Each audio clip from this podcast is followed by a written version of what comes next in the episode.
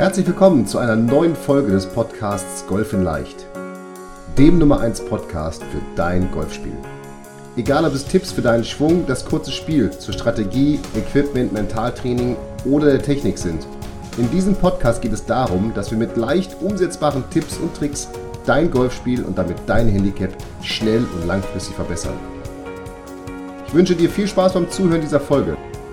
Mein Name ist Fabian Bünker, ich bin PJ Golf Professional und Head Coach der Trainingsplattform Golf in Leicht.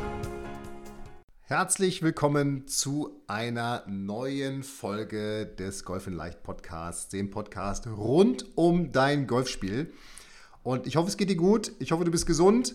Ich hoffe, du kannst jede Menge Golf spielen bei diesem fantastischen Wetter, was wir im Moment haben, während ich den Podcast aufnehme. Ich glaube, mittlerweile sind wir über die 25 Grad Marke. Verrückt. Über 25 Grad in Bremen. Das ist also wie Weihnachten und Ostern zusammen, wird der Kaiser sagen. Äh, über die 25 Grad Marke gestiegen. Wir haben blauen Himmel, wir haben perfektes Golfwetter. Die Golfplätze sind proppevoll, glaube ich. Ich hoffe, du konntest auch schon das eine oder andere Turnier spielen und daran erfolgreich teilnehmen. Und genau darüber möchte ich heute mit dir sprechen, denn Turniere sind doch was Tolles, oder? Wobei ich mich immer wieder wundere, dass so wenig Golfer regelmäßig an Turnieren teilnehmen. Also wenn ich mal immer wieder mit Golfern spreche und ich führe ja wahnsinnig viele auch Analysegespräche, dann wundere ich mich, Manche spielen nur zwei Turniere im Jahr, drei Turniere, vier Turniere. Dann denke ich mir mal, ja gut, aber so eine Saison, das ist auch schon irgendwie mal so ein, ich sag jetzt mal, von April ne, bis Oktober, also April, Mai, Juni, Juli, August, September, Oktober sind irgendwie, ich sag, sagen wir mal, sind sechs Monate, also sechs Monate Golfsaison, die wir haben. Und ich glaube, nach dem neuen World Handicap-System ist sogar dieser Zeitraum genau die, die zumindest Handicap-relevante Zeit, in der man Handicap-relevant spielen kann. Aber ich frage mich mal, woran liegt das denn, dass die Menschen so wenig Turniere spielen?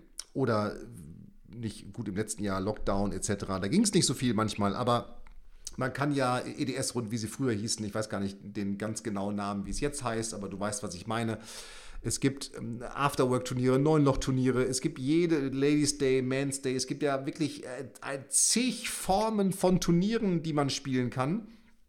Und ich glaube, es gibt Gründe, warum Menschen keine Turniere mehr spielen. Das ist aber jetzt ein, eine, eine weitere Podcast-Folge, die ich äh, demnächst aufnehmen werde.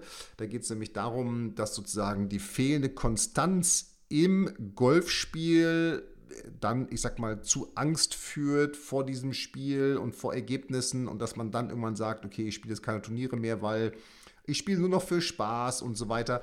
Aber da komme ich in einer nächsten Folge drauf. In dieser Folge möchte ich mit dir einmal meine Gedanken teilen, warum ich es für so wichtig finde, dass du ein Turnier spielst, dass du vor allem, ich sage jetzt mal eine Zahl, mindestens zehn Turniere im Jahr spielst, um im Grunde überhaupt erstmal eine relevante Aussage darüber zu haben, was dein Leistungsstand überhaupt ist. Denn natürlich, das weißt du auch, das Handicap, was da steht, ist nicht immer das Handicap, was man wirklich spielt. Mit dem neuen Handicap-System wird sich das sicherlich grundlegend ändern durch die dynamischen Anpassungen, die dann ja auch vorgenommen werden.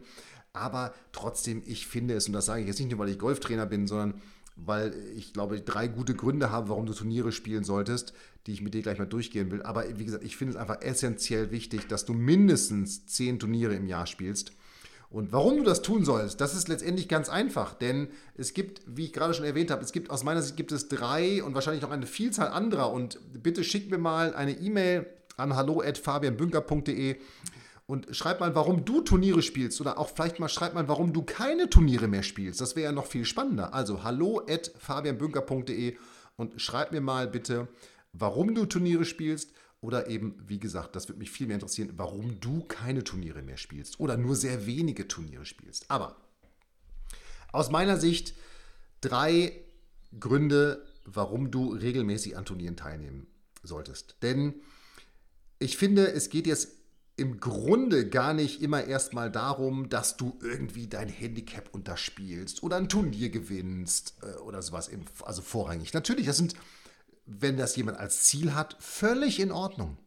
Ja? Ich glaube nur, dass das Ziele sind, die erstens immer schwer zu erreichen sind, ja, weil Turnier kann immer nur einer gewinnen und ähm, auch sein Handicap zu unterspielen ist ja etwas, was man nicht unbedingt immer kontrollieren kann, ja, womit wir schon wieder bei erwartungslos Golfen wären. Aber Im Turnier geht es ja erstmal darum, unter einem Wettkampfdruck, und das kennen ja alle, ne? Privatrunde und Turnierrunde sind zwei verschiedene Paar Schuhe, herauszufinden, wo stehe ich denn aktuell überhaupt mit meinem Golf? Also wie ist mein aktueller Leistungsstand? Das wäre für mich immer erstmal der erste Grund, ein Turnier zu spielen. Also wo stehe ich überhaupt? So, denn nur wenn du das ja weißt, und da hilft jetzt auch nicht nur eine Turnierrunde, denn die kann ja Glück oder Pech sein. Ne? Es kann, wie gesagt, heute 25 Grad sein. Wenn du heute spielst, kein Wind, super, alles leicht. Und wenn du morgen spielst, ist auf einmal Sturm und Regen und keine Ahnung, was alles kommen kann im Juni. Hagelschauer, Schnee, ich weiß es nicht. Auf einmal hast du ganz andere Bedingungen. Das heißt, du musst ja wirklich schon mal, ich sage jetzt mal eine Zahl, fünf Turniere gespielt haben, um so einen durchschnittlichen Leistungsstand zu haben, um zu wissen, wo stehe ich jetzt. Und am besten analysierst du das Ganze dann natürlich auch immer nochmal mit einer Rundenanalyse, ob du jetzt vornutzt, so wie ich das empfehle und auch in meinem Handicap-Coaching intensiv nutze, oder ob du ARCOS nimmst oder was auch immer es da gibt. E-, egal. Hauptsache, du hast auch noch Zahlen, Daten, Fakten, damit du auch weißt, nicht nur, wo stehe ich jetzt score-technisch oder punktetechnisch, sondern was sind auch die einzelnen Bereiche, die bei mir gut sind oder die ich eventuell trainieren muss. Hm, so, aber nur wenn du das weißt, kannst du für dich ja ein Ziel festlegen, wo du hin willst und dann auch gezielt auf dieses Ziel, im wahrsten Sinne des Wortes, ne, gezielt auf dieses Ziel hinarbeiten, hintrainieren, hinspielen. Wenn du deinen aktuellen Iststand nicht hast, wie sollst du dir ein Ziel setzen und wie sollst du dann am besten mit einem Trainer zusammen, so wie ich das intensiv in meinem Handicap-Coaching tue, mit einem Trainer zusammen auf dieses Ziel hinarbeiten? Das geht doch gar nicht. So, das ist Punkt Nummer eins. Wenn du das jetzt gemacht hast, also du hast ein paar Turnierrunden gespielt, du hast deinen Trainingsplan mit deinem Trainer aufgestellt, du hast trainiert, dann hat der Wettkampf auf einmal wieder eine ganz andere Bedeutung. Denn dann geht es jetzt ja in dem Wettkampf darum, dass du für dich testest, zwar einen neuen Ist-Stand in dem Sinne herausfindest, aber jetzt kannst du ja testen, okay, wie gut ist denn mein Trainingsplan gewesen? Ist das denn der richtige Trainingsplan gewesen? Habe ich die richtigen Dinge trainiert? Also es ist in der Tat dann eine Art Überprüfung des Trainings. Und du siehst schon, es geht so ein bisschen, ich sag mal, wenn man jetzt in, zwischen den Zeilen philosophisch reinhören würde, würde man sagen, naja, es geht ja beim Wettkampf dann gar nicht ums Gewinnen oder Verlieren oder Unterspielen, sondern es hat ja ganz andere Gründe. Und genau das ist der Punkt. Es geht doch jetzt erstmal darum, dann zu überprüfen, hat mein Training gefruchtet? Habe ich die richtigen Dinge trainiert? Also immer in diesem Sinne des Dreisatzes Training, Wettkampf, Analyse und dann geht er wieder los. Training, Wettkampf, Analyse.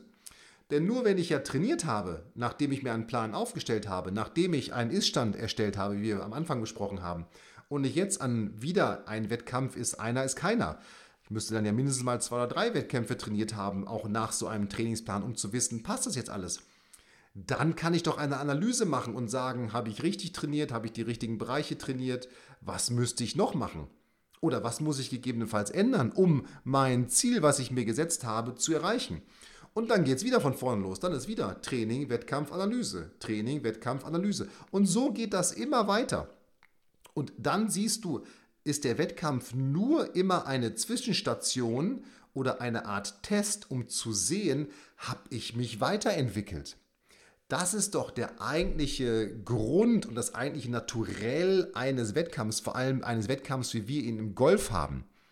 Wir spielen ja jetzt nicht unbedingt, außer im Matchplay, gegen einen Gegner. Und der, unser Gegner sind ja wir selber oder der Platz.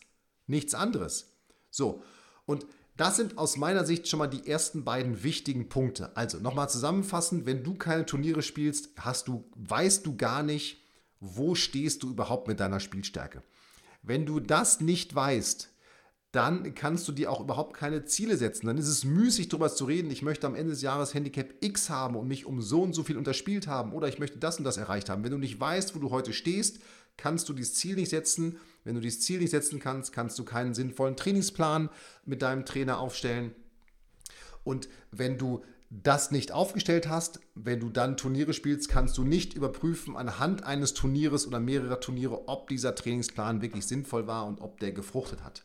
So, das sind schon mal zwei ganz wichtige, ganz wichtige Punkte, finde ich, die dafür sprechen, dass du Turniere spielen solltest. Und wir kommen jetzt im nächsten Punkt dazu, dass du auch diese Wettkämpfe unter einem ganz anderen Deckmantel siehst. Ich habe es ja gerade schon so ein bisschen angesprochen. Es geht jetzt nicht immer unbedingt darum, dass du dich unterspielst und gewinnst und der Tollste bist. Denn ich glaube, wer sein Selbstwertgefühl daraus zieht, dass er jetzt einen, ich überspitze es jetzt mal, einen Monatsteller gewonnen hat, sei mir nicht böse. Ich glaube, dann sind, liegen andere Dinge im Argen. Ja? So, und jetzt kommen wir zu einem, zu, zu dem eigentlich wichtigsten Punkt, finde ich, Wettkämpfe. Denn Wettkämpfe machen dich stärker. Wettkämpfe helfen dir, mental stark zu werden. Wettkämpfe helfen dir, ein golferisches Selbstvertrauen aufzubauen. Also ein Selbstvertrauen in dein Spiel. Denn Wettkämpfe sind ja nichts anderes als sozusagen eine Aneinanderreihung von Hindernissen, die du überwinden musst den ersten Abschlag, den ersten Schlag auf dem ersten Loch, meinetwegen einen Bunkerschlag und so weiter und so weiter. Immer unter dem, mit dem Wissen, dass jeder Schlag zählt. Und wenn du das schon mal für dich so angehst, dann ist der Wettkampf etwas, was dich wirklich psychologisch stärker macht. Denn wenn du es immer nur als etwas siehst, Hindernisse zu überwinden, dann gehst du ganz anders an diesen Wettkampf ran. Denn wie gesagt, am Ende es geht nicht um Gewinnen und Verlieren, es geht eben darum, diese Hindernisse aus dem Weg zu räumen. Und ich kann nur ein Beispiel aus meiner eigenen äh, Erfahrung sagen. Natürlich hat es Spaß gemacht, tolle Runden zu spielen, unter Paar zu spielen. Ein Beispiel, ich habe in der Schweiz, bin ich Swiss Amateur, das war mein bestes Turnier, was ich gespielt habe, da bin ich Dritter geworden. Also Schweizer internationale Amateurmeisterschaften. In Zumicom in Zürich ein fantastischer Platz. Ich glaube, äh, mittlerweile einer der schwersten Plätze der Schweiz toller Platz. Wir haben super Wetter gehabt. Zürich, eine geniale Stadt. Ich habe die ersten Runden, glaube ich, sechs unter und fünf untergespielt. Ich habe geführt und bin im Finalflight gewesen. War zum ersten Mal bei so einem großen Turnier im Finalflight, also entsprechend aufgeregt. Und habe dann, und das ist ja auch einer der Punkte, erwartungslos golfen, ne, gemerkt, naja, ich beschäftige mich gerade viel zu sehr mit, ich will gewinnen und gar nicht wieder mit mir selbst.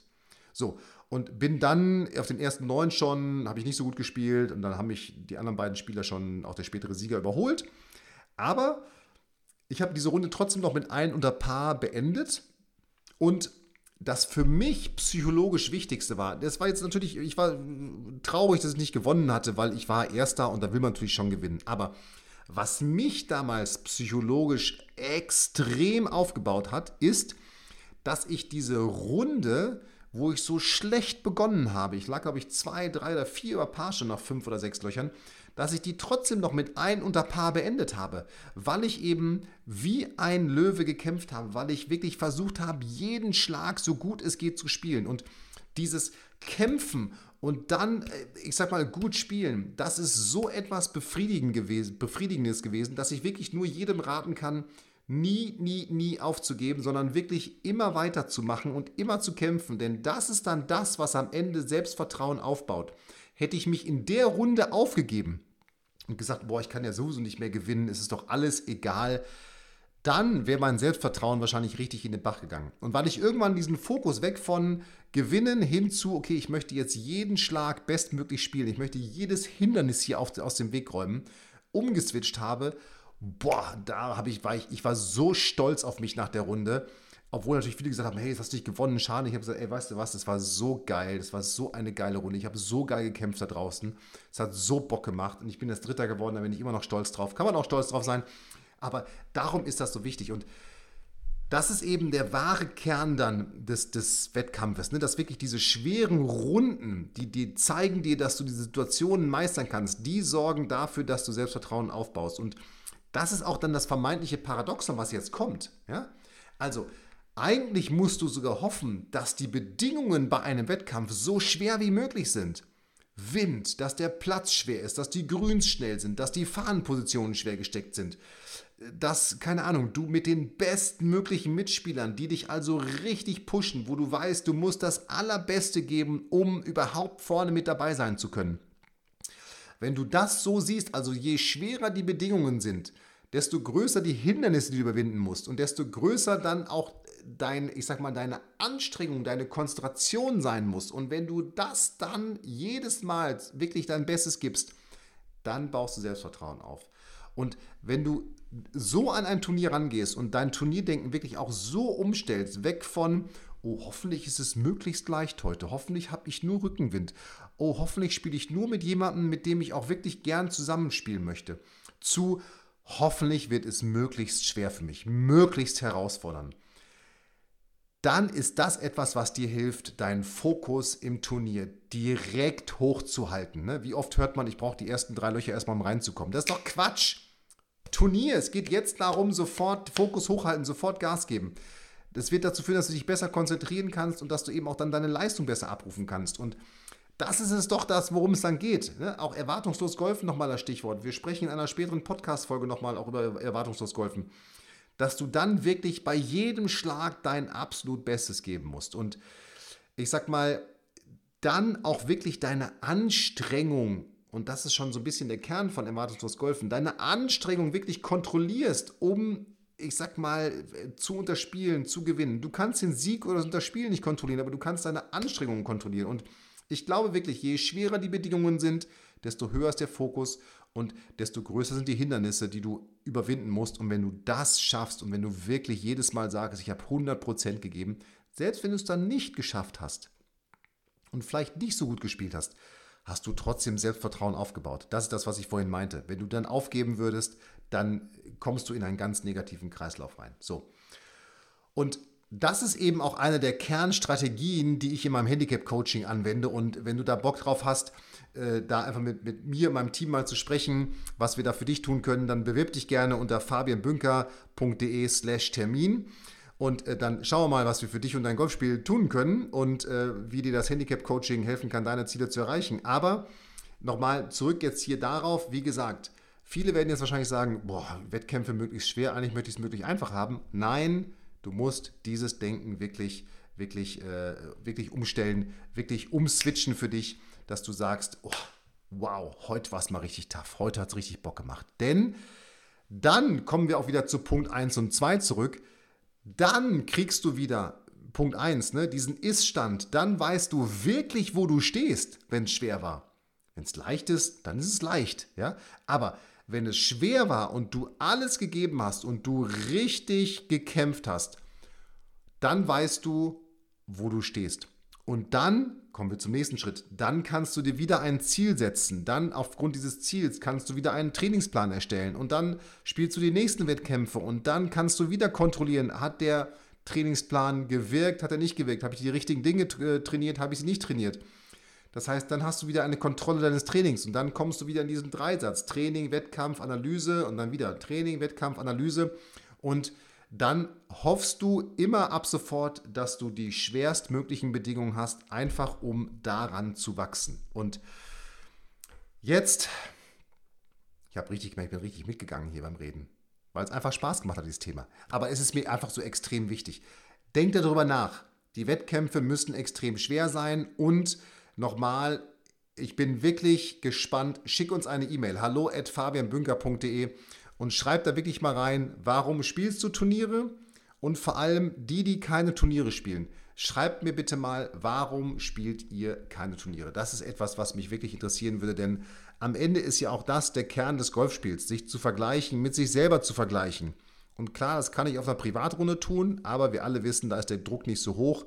Und darum kann ich es aus meiner Sicht am Ende des Tages immer nur in einem Turnier machen. Und jetzt bleibt mir nichts anderes übrig, als zu sagen, ich wünsche noch einen wundervollen Montag. Für alle, die sich wundern, warum ich am Montag sage, montags kommen immer die neuen Podcast-Folgen raus. Wenn du es an einem anderen Tag hörst, dann ersetze Montag einfach durch diesen anderen Tag.